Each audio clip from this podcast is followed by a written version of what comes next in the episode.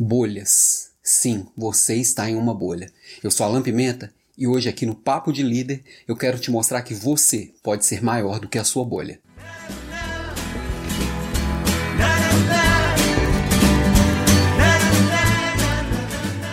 Sim, eu estou em uma bolha.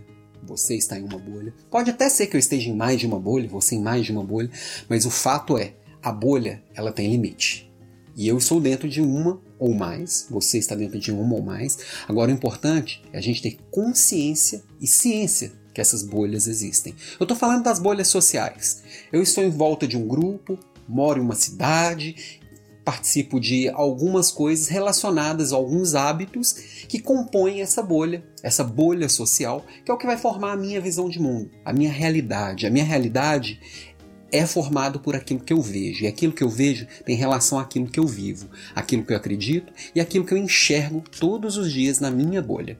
E você também, na sua bolha. Essas são as bolhas sociais que a gente às vezes cria visões de mundo e acredita que o mundo é daquele jeito, porque simplesmente a gente enxerga daquele jeito. E mais a gente convive com pessoas parecidas com a gente, a gente mais vai enxergar e ter certeza que o mundo realmente é daquele jeito. Aquela história lá do Jim Rohn, que nós somos a média das cinco pessoas que a gente mais convive, é muito correto, porque são cinco pessoas que estão confirmando a nossa visão de mundo o tempo inteiro. Tá, mas eu estou propondo aqui que a gente seja maior do que a nossa própria bolha. Como? Primeiro, tendo ciência e consciência da nossa bolha. E segundo, não furando a nossa bolha, que a gente no máximo pode ampliar a nossa bolha mas a gente pode também ir além da nossa bolha. Por quê?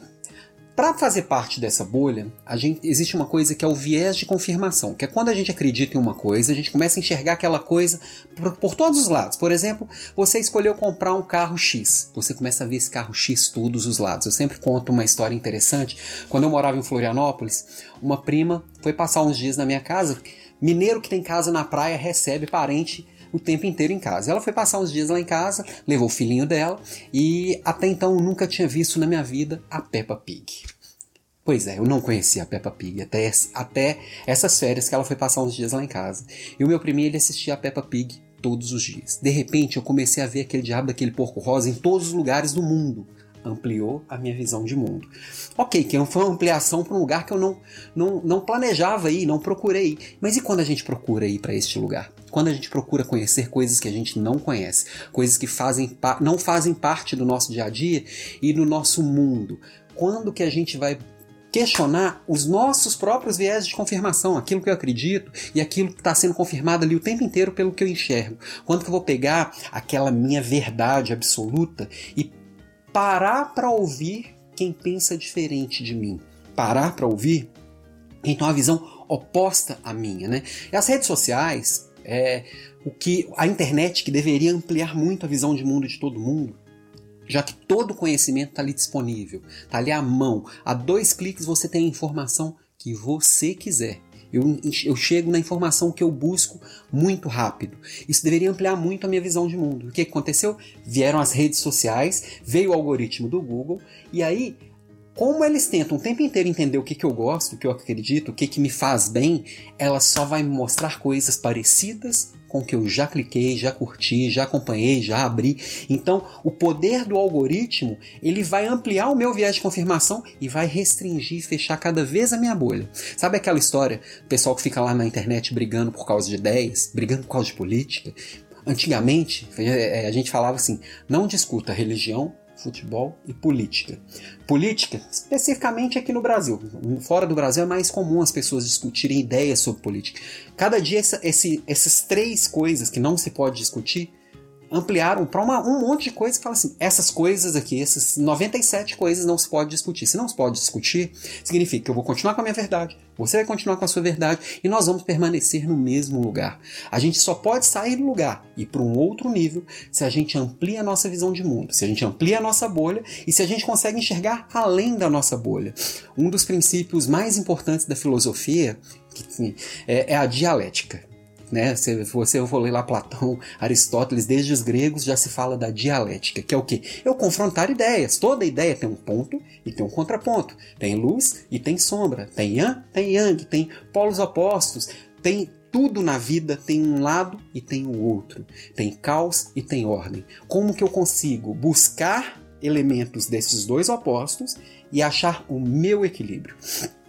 Eu posso ouvir uma opinião completamente divergente da minha e ficar parado pensando como que eu vou contra-argumentar para provar que o outro está errado. É, eu acho tão engraçado quando tem, assim, teve um debate sobre tal ideia e a primeira pergunta foi: quem ganhou o debate?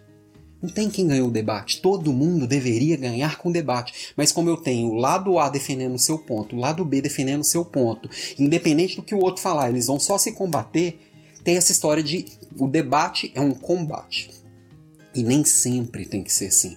O debate tem que ser uma evolução de ideias. Essa é a dialética, que eu vou crescer, eu vou com o meu oponente, com a outra pessoa que está ali discutindo comigo, nós vamos sair dali melhores do que entramos. E o que é melhor, com a internet, dá para eu ter esses debates sem eu precisar discutir com a pessoa. Basta assim, se eu acredito que qualquer coisa, se eu acredito em A, eu vou procurar quem está criticando este A.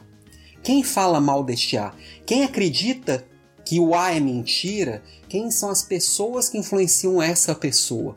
E eu, se eu for de cabeça aberta e de coração aberto ouvir essa outra pessoa, essas outras ideias, essas outras, esses outros contrapontos, com certeza eu vou sair até com a minha opinião. Se eu continuar com a opinião A, eu vou sair com ela fortalecida e, e com todos os contrapontos mapeados de forma que a minha visão de mundo é maior.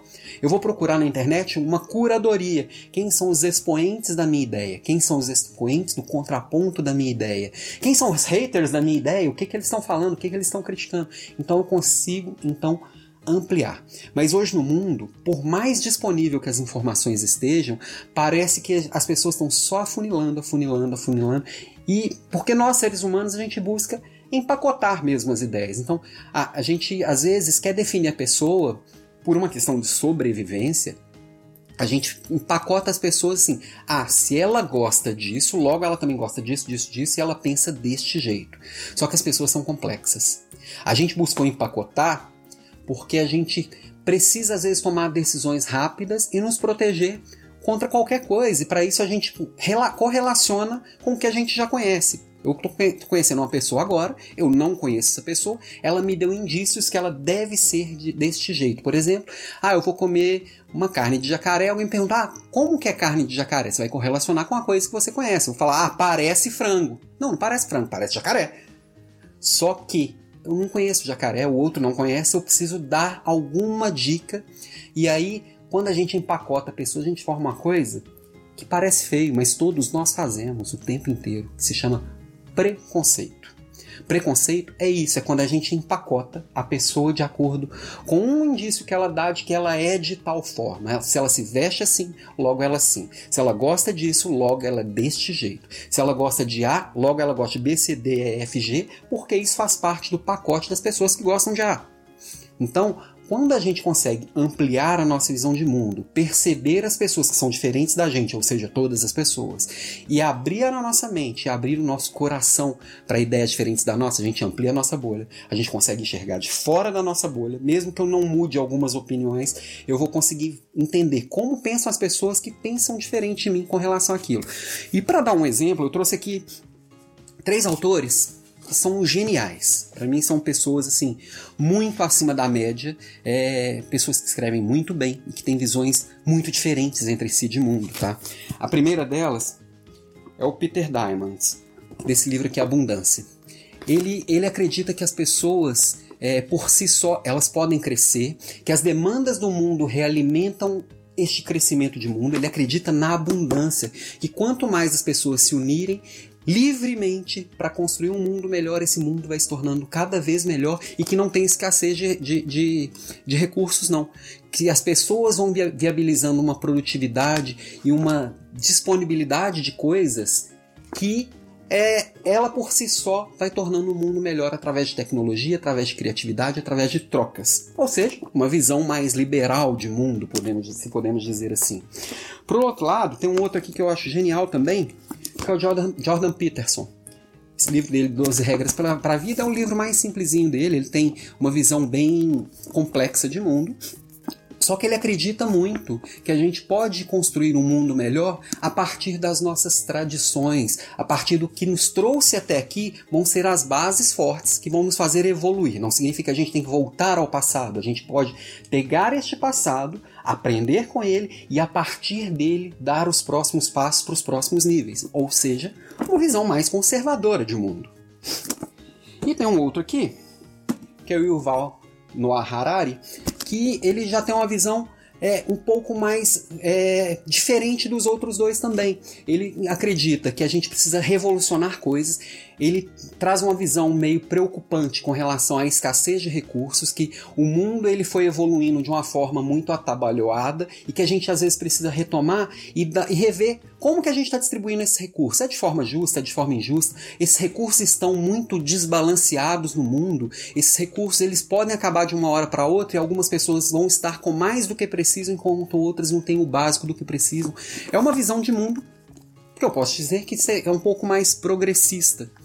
Eu peguei assim bases um pouco políticas, que hoje a gente gosta muito de separar, né, bastante, sendo que assim, qual dos três está certo? Os três. Qual dos três está errado? Nenhum dos três, ou os três. São visões complementares. Se a gente consegue ler, entender a visão de mundo de cada um dos três, eu não preciso me empacotar em uma dessas três visões. Eu posso pegar o melhor de cada uma e eu ser maior do que a minha bolha. Então eu não quero rótulo para mim. Eu não quero que me coloque em caixa. Essa história de pensar fora da caixa é só para quem está enfiado em uma caixa. Eu não quero caixa para mim.